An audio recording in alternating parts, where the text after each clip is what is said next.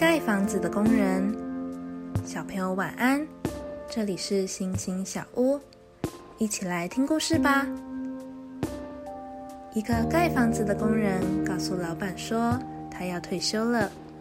老板强力挽留他，因为这个工人为他工作了很多年，做事都很用心，他盖的房子都非常坚固。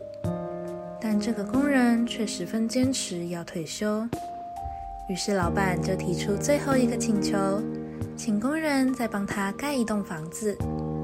工人勉为其难的答应了，但是他在盖房子的过程中，却没有用从前那样认真的态度来盖房子，不止建材马虎，手工也很粗糙，所以他用很快的速度就盖好了房子。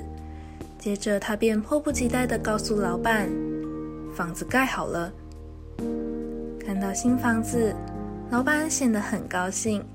他对工人说：“你为我辛苦了这么多年，这房子是我送你的退休礼物。”工人觉得十分懊恼，他心想：“就算是最后一栋房子，我还是要跟以前一样用心去完成才对啊！”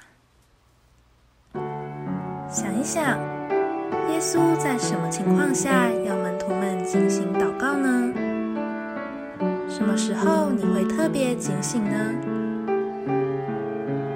今天的经文是马太福音二十六章四十一节，应当警醒祷告，免得陷入试探。你们心灵虽然愿意，肉体却是软弱的。